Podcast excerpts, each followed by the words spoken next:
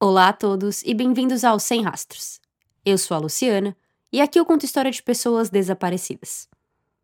O caso de hoje foi um dos primeiros que eu ouvi de pessoas desaparecidas e com certeza tem um peso no fato de que eu me interesso muito por casos de desaparecimento e fiz um podcast só sobre isso.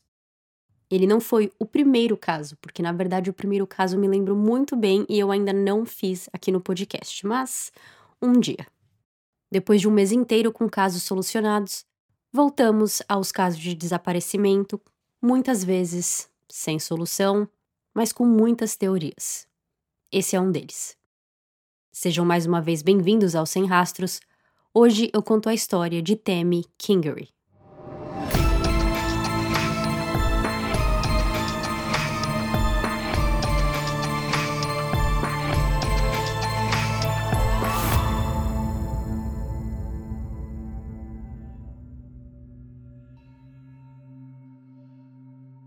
Na manhã de 20 de setembro de 2014, um sábado, Temi foi para o seu trabalho como enfermeira de um asilo, assim como ia todos os dias.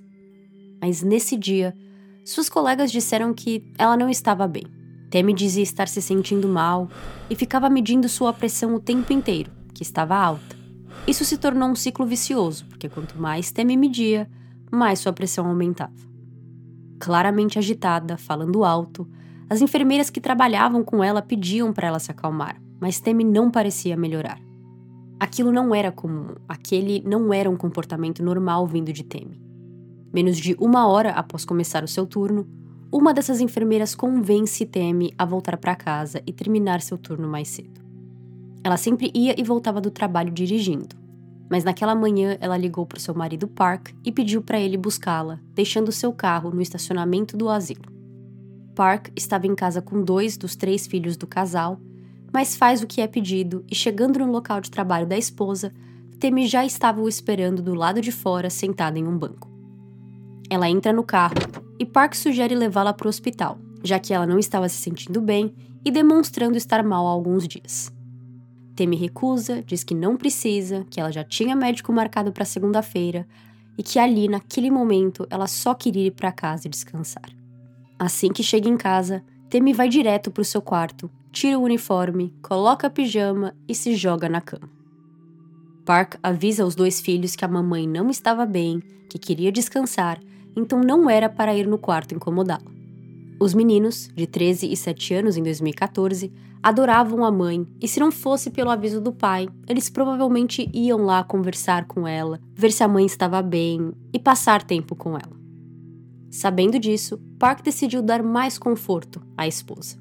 Ele resolveu que ia sair com os dois meninos de casa e deixar Temi sozinha com uma casa quieta para que ela pudesse dormir em paz. Ele entra no quarto dos dois, avisa para a esposa que está saindo com os filhos, dá um beijo em seu rosto e fala que a ama. Temi responde dizendo que também amava ele e Park vai embora. Essa é a última vez em que Temi é vista. Park já tem a manhã com seus filhos planejada. O filho mais velho, Carter, é deixado na casa da sogra para que ele pudesse cortar a grama dela. Com o filho mais novo, Cameron, os dois vão até uma loja e fazem algumas compras. Enquanto na loja, ele recebe a ligação de seu filho dizendo que ele já tinha acabado de cortar a grama e que podia ou buscá-lo de volta, e assim Park faz e os três voltam para casa. Eles chegam em casa desse passeio ao meio-dia e eles tinham saído lá pelas 10 da manhã, então tudo durou duas horas. Eles entram na residência e tudo está em completo silêncio. E esse era o esperado. Afinal, Park saiu de casa para que Temi pudesse dormir. Ele vai até o quarto checar sua esposa, mas ela não estava lá. Ela não estava no banheiro, nos outros quartos, na cozinha, na sala. Temi não estava na casa. Ao voltar para a cozinha, ele percebe algo que não tinha visto alguns minutos antes enquanto procurava por Temi. Um bilhete, em cima do balcão. O bilhete dizia: Saí para caminhar, volto logo, te amo. Isso não deixou o Park mais calmo, muito pelo contrário. Os dois não tinham o hábito nenhum de se deixar bilhetinhos. Era 2014. Telefones, mensagens era o mais comum para se comunicar. E Temi não era de deixar bilhetes, então se ela tivesse saído para caminhar, ela simplesmente teria mandado uma mensagem de texto para ele, avisando, escrevendo exatamente o que estava escrito nesse post-it, mas como mensagem de celular. Além disso, a bolsa, carteira e celular de Temi ainda estava na casa. E quando Park entrou com seus filhos pela porta da frente, a porta estava trancada, mas a bolsa dela com a chave de casa estava dentro da casa. Ela não tinha levado consigo. Park entra de novo em seu carro e começa a procurar por ela. Se ela realmente saiu para uma caminhada, ele logo logo vai vê-la andando e toda essa preocupação foi por nada. Mas é claro que as coisas não são tão simples assim nesses casos. Park não encontra a esposa andando em nenhum lugar, que por acaso ela nem deveria estar caminhando. Se o bilhete em si já era estranho, a ideia de que ela estava caminhando era mais ainda. Eles moravam em uma área bem remota na cidade de North Augusta, no estado de Carolina do Sul. A casa era rodeada por floresta e a rodovia em que moravam não tinha calçadas. Dentro da floresta existiam áreas com trilhas para caminhar, mas não era próximo da casa de Temi, não era perto para se caminhar até lá. Ela teria que andar um bocado. Lembrando que Temi deixou seu carro no emprego, então quando Park saiu com os filhos, ela ficou sem meio de locomoção. Eles não tinham outro carro, moto ou nada para ela usar ali. Bom, Park dirige, procura, pergunta para outras pessoas que vê ao longo do caminho e volta para casa sem sua esposa. Ele então decide fazer um plano ali. Ele precisa procurar melhor, ele precisa de mais pessoas o ajudando. Ele liga para a mãe de Tammy, Carolyn, no qual ele estava na casa há pouco tempo antes, quando deixou e pegou o seu filho Carter depois de cortar a grama. Ele fala para ela que Temi, filha dela, estava desaparecida e se ela podia ir na casa deles, ficar com os garotos e simplesmente ficar lá enquanto ele saía e procurava. Além disso, ele liga para a filha mais velha do casal, Caitlin, de 17 anos, que tinha dormido na casa de uma amiga.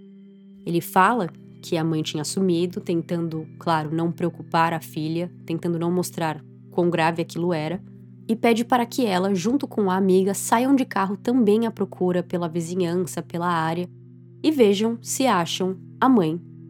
Por último, Park pede para Carter entrar nessas florestas perto da casa deles e procurar pela mãe, porque se ela tinha caminhado e não tinha sido pela rodovia em si, já que ele não a encontrou dirigindo, pode ser que ela tenha entrado mata dentro.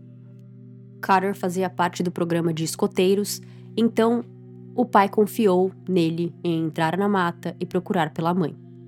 No episódio de Disappeared sobre esse caso, Park comenta da floresta e que não era boa para caminhar, tirando as partes onde tinha trilhas, e que podia se perder ou que o solo não era ótimo de se andar. Então aqui tem um ponto de interrogação que ele simplesmente deixou o filho dele ir sozinho procurar pela mãe nessa floresta porque ele era escoteiro. Mas o filho ainda assim tinha 13 anos. Mas tudo bem, o filho volta, nada acontece, mas também não encontra a mãe. Sem mais ideias e sem sinal de Temi, Park liga para a polícia às duas da tarde. Então eles saíram de casa às 10 da manhã, deixando Temi descansando. Meio-dia eles voltam e ela já não está lá, e às duas horas da tarde eles ligam para a polícia.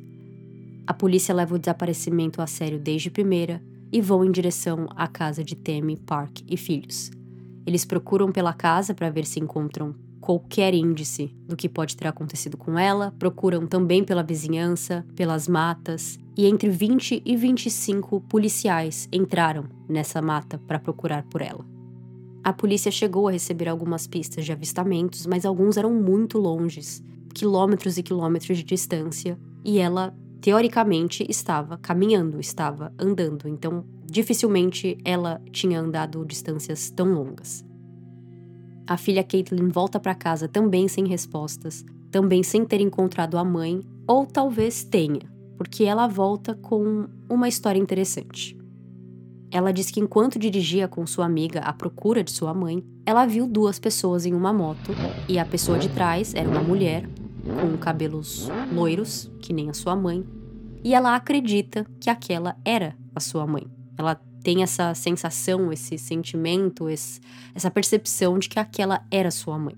Não dava para ver o rosto da mulher, pois estava usando capacete, mas Caitlin achava que era Temi e a amiga até virou o carro e tentou seguir a moto, mas eles a perderam. A moto era muito mais rápida e eles não conseguiram encontrar mais. E essa história sozinha talvez não tenha nenhum peso e possa ser apenas uma filha que queria muito encontrar a mãe e estava vendo seu rosto em qualquer lugar que olhasse. Mas duas coisas acontecem que sustentam um pouco essa teoria.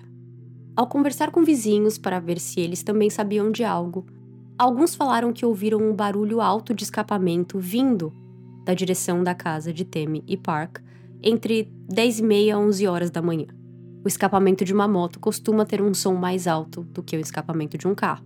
Além disso, com o passar dos dias da investigação, a polícia traz cães farejadores para procurar pelo cheiro de Teme e ver onde ela pode ter ido. Afinal, ela disse que tinha saído para caminhar, então os cães poderiam pelo menos ajudar a entender qual direção ela foi, se foi para dentro da mata ou se foi pela rodovia. Mas incrivelmente, eles não acham nada.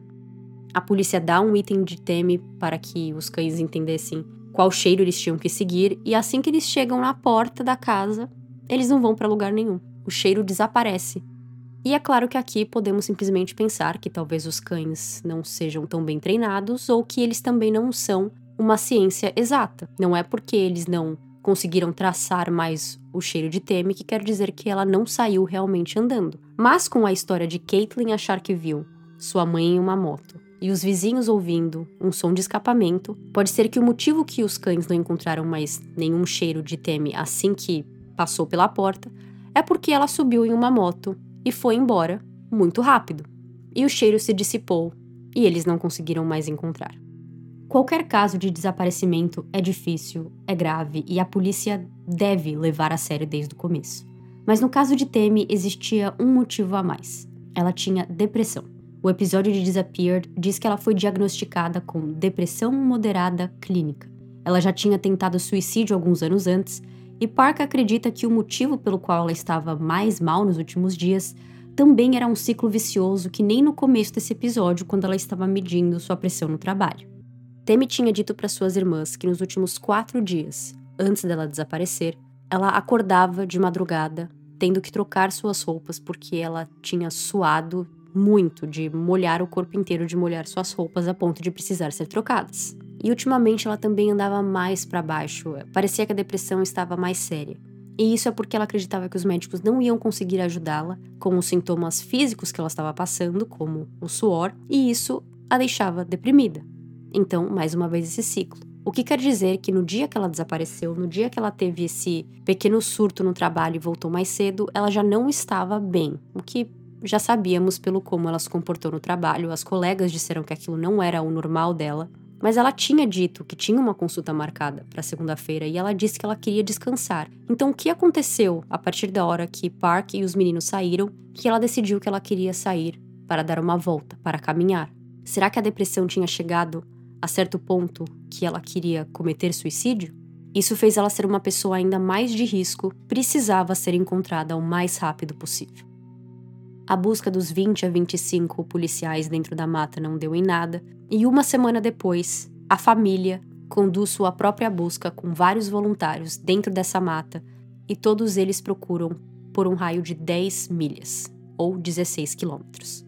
Eles tinham colocado vários flyers pedindo para que voluntários aparecessem no sábado seguinte ao desaparecimento dela, então uma semana depois, e a família diz que mais pessoas do que eles imaginaram apareceram para ajudar. Ao contrário da busca dos policiais uma semana antes, algo é encontrado dessa vez.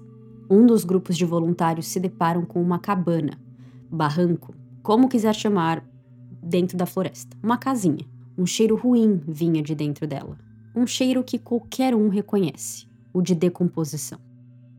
A polícia é chamada e dentro eles encontram um colchão, algumas esponjas e luvas, e um saco de lixo com restos mortais dentro. Mas não eram restos humanos, eram animais. Eram restos de um cachorro. Tanto a polícia quanto a família sentiu alívio de saber que não era Temi que estava ali, que ela não tinha sido assassinada, que ainda existia, claro, a esperança de que ela estava viva, mas um barranco no meio de uma mata foi encontrado com um saco com restos de um cachorro e luvas e um colchão. Eu sinto que isso já devia ser um problema por si só, mesmo que Temi não estivesse desaparecida. A polícia diz que eles fizeram sua investigação e que esse cachorro, esse barranco não está envolvido no caso de Temi, mas o consenso de todos que fizeram parte desse caso, como família, amigos e pessoas que ouviram esse caso, é que não parece que muito foi feito, ou pelo menos não foi revelado ao público, porque é comum, é sabido, que muitos serial killers começam suas matanças por animais. Aquilo que eles acharam podia muito bem ser um vestígio de que tinha alguém ali matando animais e não animais que, entre aspas, é comum matar e que não costuma dar crime, como animais de caça, por exemplo. Não, um cachorro. Alguém matou aquele cachorro, desmembrou o animal e colocou dentro de um saco e deixou nessa cabana. Mas não parece que a polícia prendeu ninguém por esse crime, não parece que foi. Se acharam quem foi, não parece que foi considerado suspeito no caso de Temi, então essa história acaba por aqui. Mas fica a minha surpresa e indignação, porque eu acho sim que pode existir um a lá serial killer, alguém que está treinando para virar um e aquilo ali foi apenas o começo. Além desse barranco, os 16 quilômetros procurados pelos voluntários não deu em nada. A busca foi infrutífera e Temi continuava desaparecida. A polícia continuava seu trabalho, agora tentando ver outras possibilidades, tentando entender quem era Temi e tentando achar teorias e motivos pelo qual ela podia ter fugido. Tamara, conhecida como Temi, e seu marido Park nasceram no estado de Indiana e foi lá que eles se conheceram. Ainda no colegial, Temi conseguiu um trabalho em uma farmácia e Park trabalhava lá no estoque. E foi assim que eles se conheceram. Eles começaram a conversar, começaram a namorar, se apaixonaram e se casaram cedo, entre 19 e 20 anos. Com pouco tempo de casado, Park teve uma proposta de trabalho no estado de Carolina do Sul e eles aceitaram e se mudaram para lá. Temi adorou a mudança. Ela se achou, ela gostava muito de Carolina do Sul e ali ela começou sua vida adulta. Ela decidiu cursar enfermagem em 1999, sua primeira filha, Caitlin, nasceu, enquanto ela ainda estava na faculdade. 2001 foi o ano dos anos para ela porque ela se formou em enfermagem, conseguiu já o trabalho no asilo que ela trabalhava em 2014 e teve seu segundo filho, Carter. Em 2007, ela, Park e os dois filhos se mudaram para uma casa que eles construíram, uma casa nova que ia comportar todos eles e a família que continuava crescendo, porque nesse mesmo ano ela teve seu terceiro filho e último, Cameron. Em 2014, Temi tinha 37 anos. Já que o celular de Temi ficou para trás, a polícia pegou o celular entre outros itens eletrônicos na casa para fazer uma análise. Eles conseguiram descobrir que mensagens tinham sido deletadas do telefone, então eles entraram em contato com a operadora para descobrir que mensagens eram essas.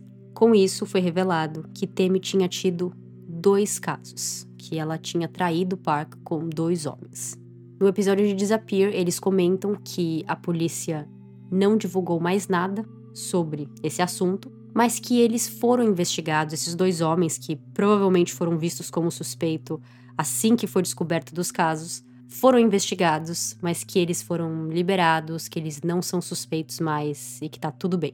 Mas nós, o público, não sabemos que mensagens são essas, quem são esses dois homens, o que a polícia descobriu sobre eles que fizeram eles não serem mais vistos como suspeitos, nós não sabemos. Park é entrevistado para esse episódio de Disappeared e ele fala que, claro, que eles tinham problemas na relação e que eles já tinham até comentado de divórcio, mas que eles estavam ali tentando, ainda estavam juntos e que tinha a questão da depressão de Temi, que quando ela estava com depressão, a conversa de divórcio era maior, era mais frequente do que quando ela estava melhor. A irmã de Temi também diz que ela estava falando sobre divórcio nos últimos dias e que ela conversava com a irmã por mensagem de texto e que ela tinha comentado que achava que o casamento não ia mais dar certo. Então Temi e Park estavam falando sobre o divórcio nos dias anteriores ao seu desaparecimento. Do mesmo jeito que os dois homens, no qual Temi tinha traído Park com, foram vistos como suspeitos, mesmo que muito breve, Park também foi visto como suspeito mas não só porque ele era o marido e costuma ser o primeiro suspeito de qualquer caso, o parceiro ou a parceira da pessoa que desapareceu ou morreu. Mas justamente por causa desses dois casos, dessas duas traições, agora Park tinha um motivo. Com isso, a polícia foi até a loja que lhe disse que tinha ido com seu filho Cameron, olhou as câmeras. Park também tinha um recibo. Eles conseguiram checar esse recibo. A polícia também foi entrevistar Carter e Cameron na escola, falar com eles direto para recontar como foi aquela manhã. E eles recontaram como realmente tinha sido. Viram também sinais de telefone onde pingou o telefone de Park e também viram que ele estava perto da loja, que depois ele estava perto da casa da sogra, que ele estava perto de casa. Enfim, a polícia conseguiu confirmar que Park não estava em casa e que ele provavelmente não tinha nada a ver com o desaparecimento de sua esposa. Quando eu ouvi que a polícia tinha ido até a escola dos filhos entrevistá-los, eu achei um pouco estranho, porque até onde eu sei a polícia não pode entrevistar menores de idade sem um parente consentir. Mas eles não entram em detalhes sobre esse detalhe da história em si. Eles só falam que foram até a escola dos filhos, conversaram com eles e que o álibi do pai estava tudo certo. Park foi entrevistado várias vezes e aceitou fazer um teste de polígrafo, mas a história desse teste deu o que falar. Antes de fazer, ele tinha comentado com a sogra, Carolyn, que ele sempre teve medo de polígrafos, desde quando ele era criança. Ele fez o teste, de primeira, nem ele e nem a polícia comentaram sobre o resultado desse teste, mas em um podcast que o episódio de Disappeared comenta, porque eu não achei o episódio em si, eu não sei mais se está disponível online, disse que o resultado foi inconclusivo.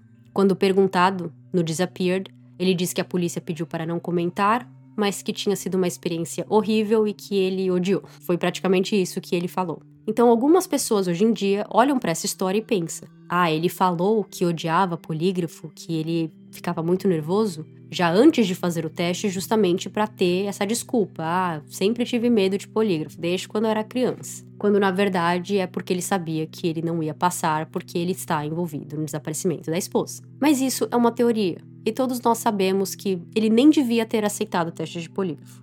Eu não acho que teste de polígrafo deveria ser algo feito, não deveria ser algo que aponta ou não aponta para alguém, mas de qualquer maneira, mesmo inconclusivo ou mesmo aparentemente tendo sido uma experiência horrível, pelo que Park diz, ele ainda não é visto como suspeito, a polícia não o vê como pessoa de interesse, no caso de Temi. Agora era a vez de analisar o bilhete. A polícia fez uma análise forense do bilhete para ver se tinha sido realmente Temi que escreveu, e eles confirmaram que era a caligrafia dela e que o bilhete tinha sido sim escrito por ela. Quando eu era jovem, era o meu sonho trabalhar com isso, tanto que eu sei o nome até hoje. Esse estudo de caligrafia de escrita é se chama grafologia. E quando eu era criança, as pessoas me perguntavam: "O que você quer ser quando crescer?" E eu falava que eu queria ser grafóloga. Como se eu fosse muito chique, criança, falando essa palavra difícil. Mas sempre foi algo que me interessou. Mas com o passar do tempo, crescendo, vendo muitos shows de crimes reais e agora fazendo esse podcast, a gente descobre que, assim como os cães farejadores, é uma ciência nada exata. A gente viu isso, por exemplo, no caso de Paul Gruber, onde tiveram dois analistas forenses, um deles dizendo que as assinaturas comparadas eram da mesma pessoa e outro dizendo que não eram. E no final, não era. Então existem pessoas no caso de Temi que se perguntam: será mesmo? Será que essa análise foi feita corretamente? Mas não tenho por que acreditar que não foi feita corretamente e não tenho por que acreditar que não foi Temi que escreveu o bilhete.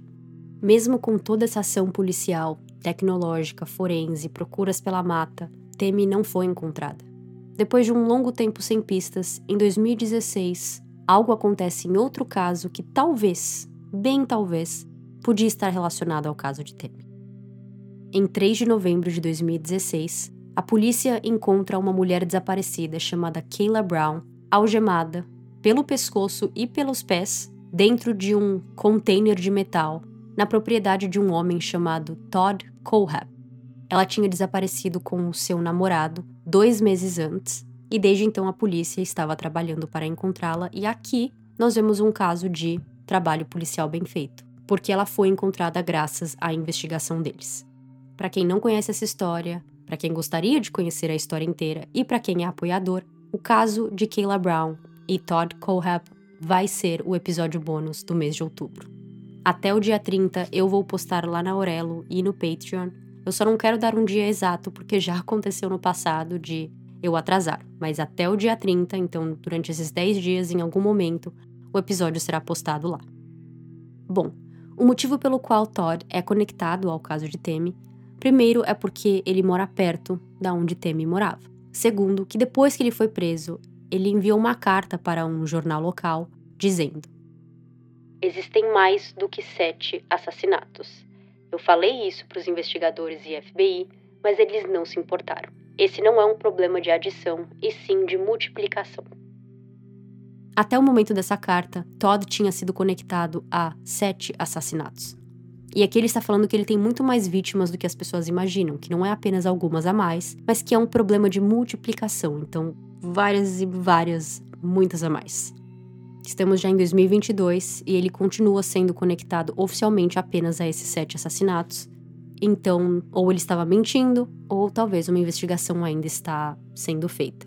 Além de Temi, também existe mais uma mulher que foi conectada a Todd como possível vítima pela localização, por ele morar perto da onde esses desaparecimentos aconteceram. Desde então, o caso de Temi é apenas uma memória. A polícia diz que continua investigando, que é um caso aberto, mas não se tem nenhum rastro, não se tem nenhum, nenhuma pista que realmente leve a Temi. Nesses casos sempre existem várias teorias, como ela pode ter sido vítima de Todd ou de outro serial killer ou de alguém mal, mas acho que pela primeira vez nesse podcast, para mim, eu acredito que nesse caso ela pode ter fugido da própria vida. Eu sempre deixo bem claro aqui o quanto eu não gosto dessa teoria quando a polícia fala, mas é porque a maioria das vezes é feita de um modo preguiçoso, porque a polícia não quer investigar e fala isso para não precisar fazer uma investigação mais profunda. Mas se a gente levar em conta a questão da moto, que mais uma vez é uma teoria, existem peças desse quebra-cabeça que até apontam para essa teoria da moto ter um peso, mas no final pode ser que não tenha nada a ver com isso. Mas se a gente for olhar para essa teoria por um momento, Temi estava com depressão e ela já tinha traído o seu marido no passado. E ela gostava de motos. Park falou no episódio de Disappeared que a família dele ou dela sempre tiveram motos ou eram amantes de motos, então ela gostava e estaria disposta a montar numa moto se precisasse. Supondo que a depressão dela chegou a tal ponto que ela não queria mais estar naquele casamento, ou que ela não queria mais ali naquele momento estar com o marido, Pode ser que ela tenha deixado o bilhete porque ela não queria que Park ligasse para ela, porque ela não queria ser pega pelo fato de que ela estava saindo com outro homem. Mas isso não quer dizer necessariamente que ela não tinha intenções de voltar. Pode ser que ela aproveitou que o marido e os filhos estavam fora de casa, fez esse encontro, marcou esse encontro, deixou o bilhete para que o marido só descobrisse quando voltasse e saiu com essa pessoa desconhecida. Aí aqui nós temos duas teorias. Ou ela realmente saiu com a ideia de nunca mais voltar, por isso que ela deixou seu celular para trás, para que ela não fosse rastreada nem nada. Ou ela foi, porque ela achou que ela ia ter um momento leve com uma pessoa que ela gostava, que ela queria ver naquele momento. Algo de ruim aconteceu e essa pessoa matou Temi. Ou algo, enfim, aconteceu que Temi não voltou. A única coisa que me faz não super acreditar na teoria de que ela fugiu da própria vida é pelos filhos. As pessoas diziam que Temi amava ser mãe, ela sempre quis ser mãe, que ela era uma ótima mãe para os filhos. Então é difícil acreditar que ela iria embora de seu casamento, deixando seus três filhos sem saber o que aconteceu com ela e nunca ter entrado em contato até então, até hoje. Se fosse só ela e o marido, eu provavelmente acreditaria nessa teoria 99%. Mas a partir da hora que tem filhos no meio, é mais difícil acreditar que uma mãe que, pelo que todos falam, era uma mãe muito boa e muito dedicada ao seu trabalho, iria embora sabendo o quanto os filhos sofreriam com aquela decisão. Mas, por outro lado, nós temos a depressão. A depressão às vezes pode nos fazer sentir ou até mesmo agir de modos que a gente não agiria ou pensaria caso a depressão não estivesse lá. E pelo que Park disse, pelo que a irmã de Temi disse, a depressão estava pior nos últimos dias e semanas antes dela desaparecer. Ela tomava remédio, ela tinha seu tratamento, mas parece que mesmo assim ela havia piorado. Essa foi a história de Tammy Kingery. Tantas teorias cortadas no meio, como por exemplo a do cachorro encontrado num saco, que não se sabe quem foi. Mas esse caso também ele não é tão conhecido assim e a polícia está deixando muito em segredo. Tem muita coisa, como esses dois homens com quem ela saiu, a questão desse cachorro, tem muita coisa que a polícia não falou ao público. Então não sabemos se é porque eles não investigaram ou se é porque não tem necessidade da gente saber, mas que já foi descartado como teoria. Eu já deixei aqui minha opinião do que eu acho que aconteceu, o que vocês acham que aconteceu com Temi, onde vocês acham que ela pode estar. De qualquer maneira, três filhos agora se encontram sem mãe e Park é um pai solo. Ele disse que ele e Temi juntos, com o salário dos dois, conseguiam cuidar da casa e dos filhos, mas sem ela, ele teve que declarar falência para conseguir cuidar dos filhos. Ele tem a ajuda da própria família e da família de Temi, mas todos gostariam que Temi estivesse ali para cuidar deles. Vejo vocês no próximo episódio. Tchau, tchau.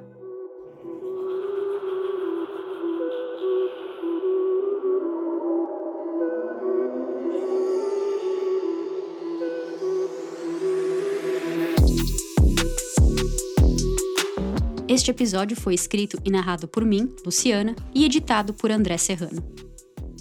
Para fotos e fontes, entre no Instagram, arroba Sem Rastros Podcast, ou no website www.semrastrospodcast.com.